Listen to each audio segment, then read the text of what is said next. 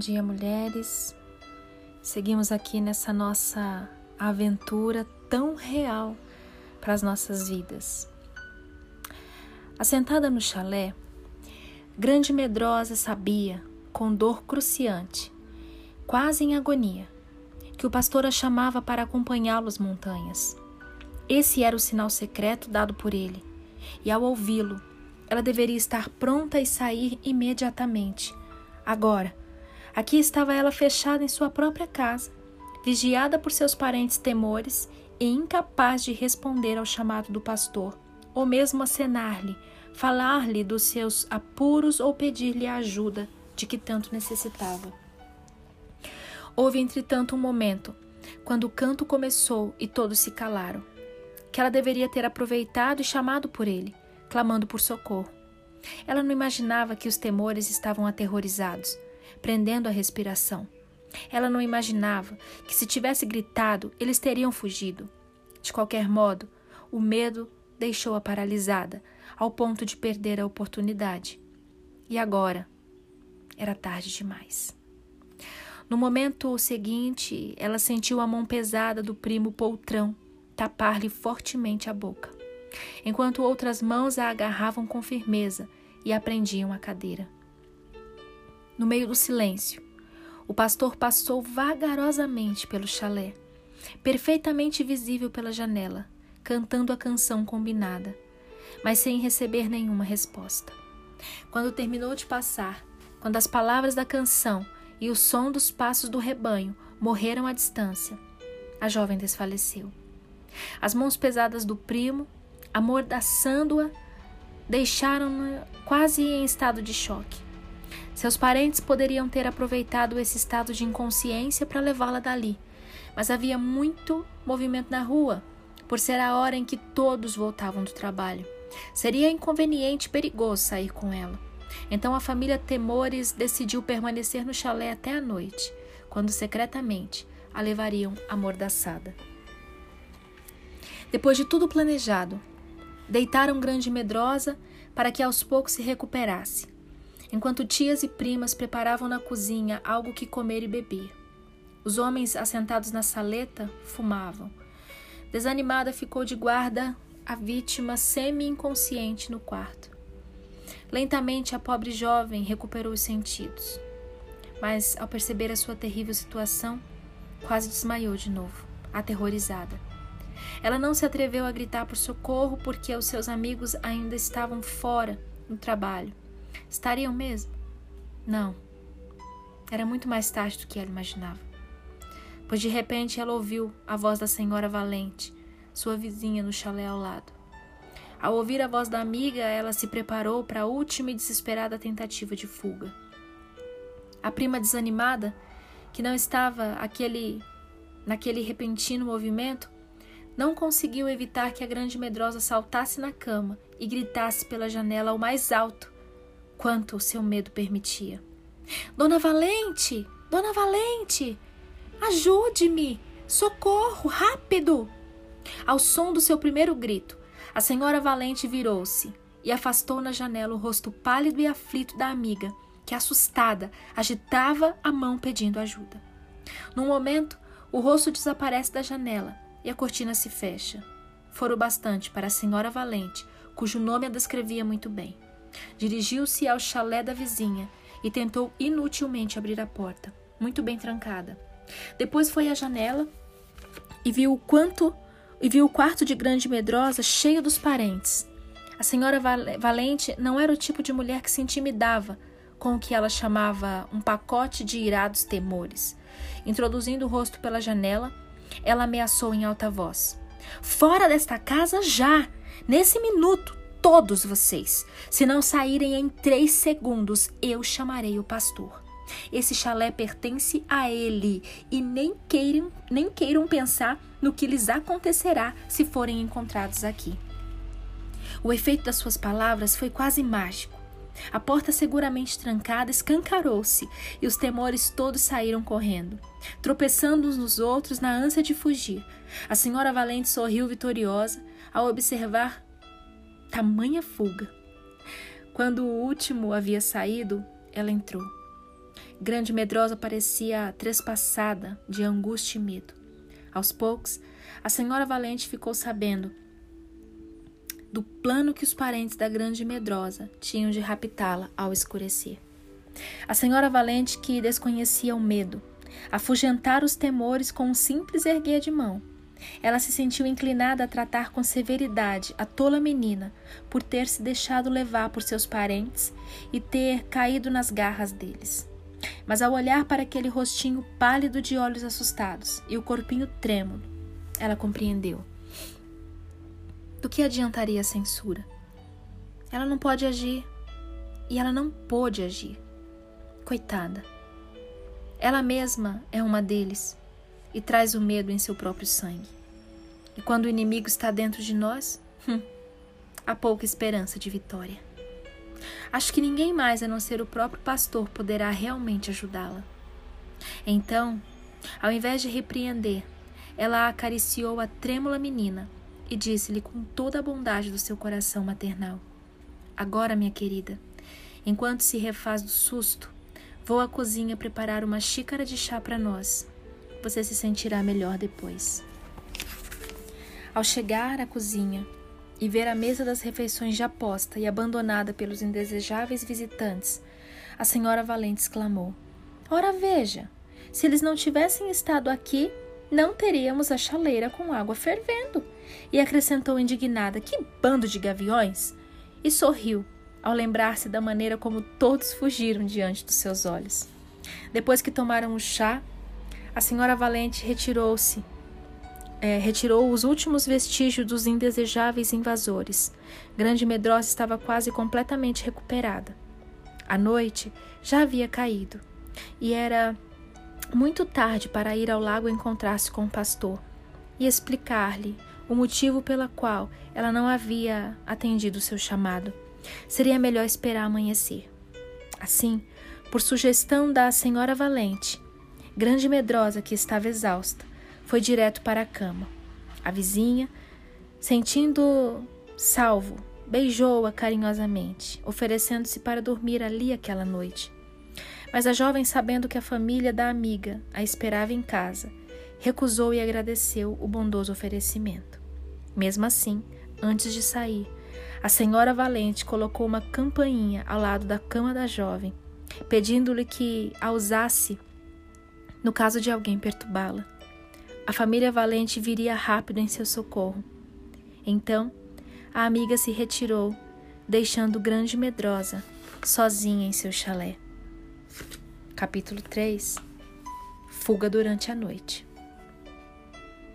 Por horas, a pobre grande medrosa continuou deitada, virando-se de um lado para o outro até bem tarde, sem conseguir dormir. Tão magoada, estava na mente e no corpo. Em algum lugar, nas profundezas da sua mente, algo terrível a inquietava como a lembrá-la de alguma coisa que, que teimava em escapar-lhe. Quando afinal conseguiu dormir, ainda esse pensamento a perturbava.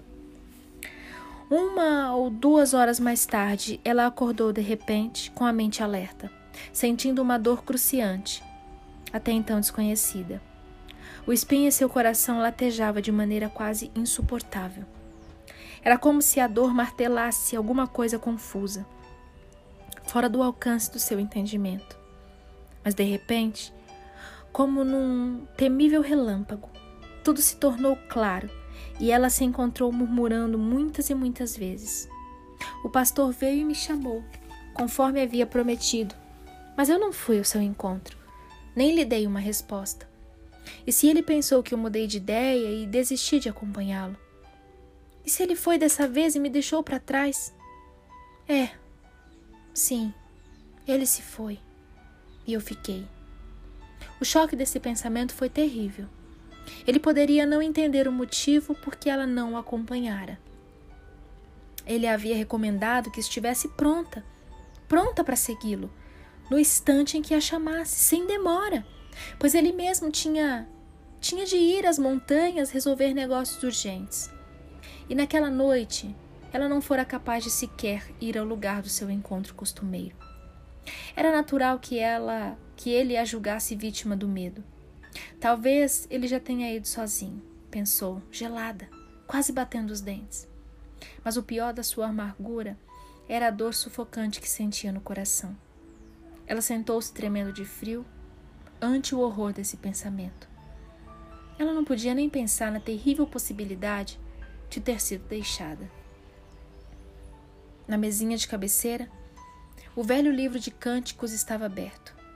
Lançando-lhe um olhar à luz da lâmpada, ela leu, na página aberta, uma canção sobre outra pastora.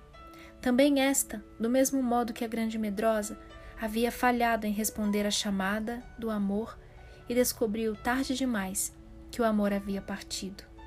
Essa canção sempre lhe parecera tão triste que ela mal conseguia ler.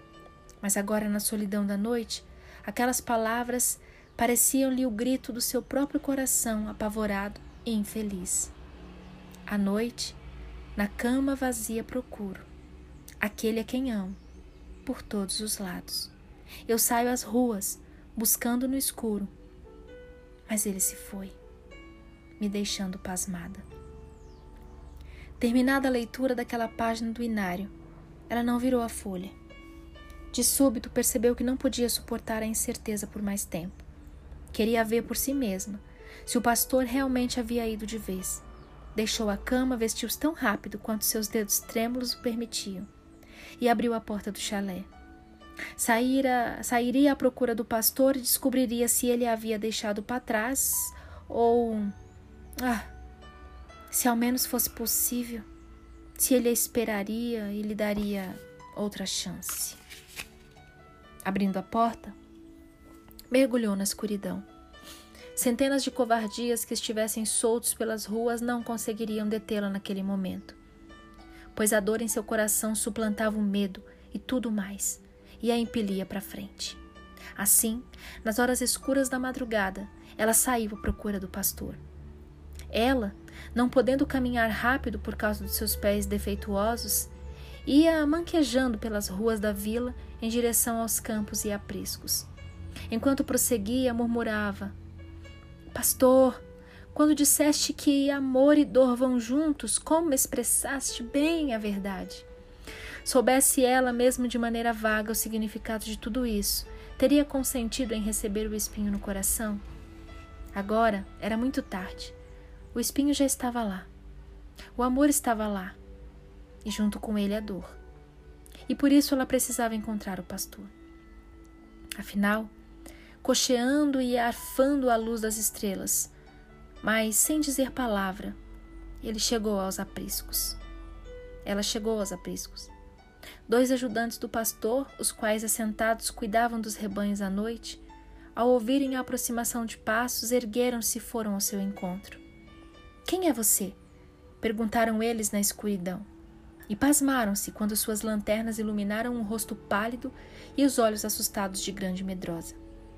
O pastor-chefe está? perguntou ela, apoiando-se ao muro do aprisco e recobrando o fôlego. Não, respondeu o guarda, olhando surpreso.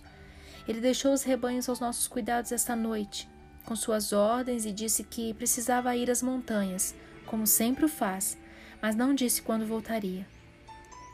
Grande Medrosa não conseguia falar. Ela choramingava e apertava as mãos contra o coração, sentindo-o quase estourar. O que faria agora? Ele, por certo, achando que ela não mais quisesse acompanhá-lo, não a esperou. Trêmula, sentindo a dor do desespero e amparando-se ao muro, ela se lembrou do rosto do pastor, da ternura e bondade do seu olhar, ao convidá-la a acompanhá-lo às montanhas. Veio-lhe à mente que ele, que se compadecia dela e a compreendia tão bem, conhecendo todos os seus temores, não a deixaria enquanto não estivesse certo de que ela se recusava a acompanhá-lo. Ela olhou para o vale e depois para as montanhas ao leste e para os lugares altos. Um fraco facho de luz erguia-se. Ela sabia que era a aproximação do nascer do sol. Imediatamente lembrou-se do último verso do cântico triste que ele havia que ela havia lido. O último verso da página que ela não havia virado. As palavras chegaram-lhe aos ouvidos como um sussurro, bem na hora que um pássaro começava a cantar em um dos ramos ao lado dela. Está em Cantares 3, 1, 5. Achei, meu querido, na noite mortiça, e num forte abraço eu prendi, e disse àquele que é o meu amor: Não posso jamais deixá-lo partir. Meninas, eu, eu vou complementar esse áudio porque falta um pequeno trecho e eu acabei interrompendo aqui a leitura, mas para a gente finalizar, tá bom? Grande medrosa acalmou-se e disse a si mesma: Irei ao lugar do encontro e verei se ele espera por mim lá. E sem dizer uma só palavra aos guardas, ela virou-se e saiu na direção sul, pelo campo onde covardia a havia encontrado, próximo ao Lago das Ovelhas quase esquerda de que era quase esquecida de que era aleijada, andou rápido na direção das árvores distantes que margeavam o lago. Justamente quando o céu começava a atingir-se de vermelho sobre as montanhas, o alegre e murmurante som da queda d'água chegou-lhe aos ouvidos. E enquanto apressava o passo, sentiu de repente uma cascata de sons jorrando do seu próprio coração. Ele estava lá, ao pé, ao lado do lago, olhando em sua direção, com a luz do amanhecer brilhando em sua face.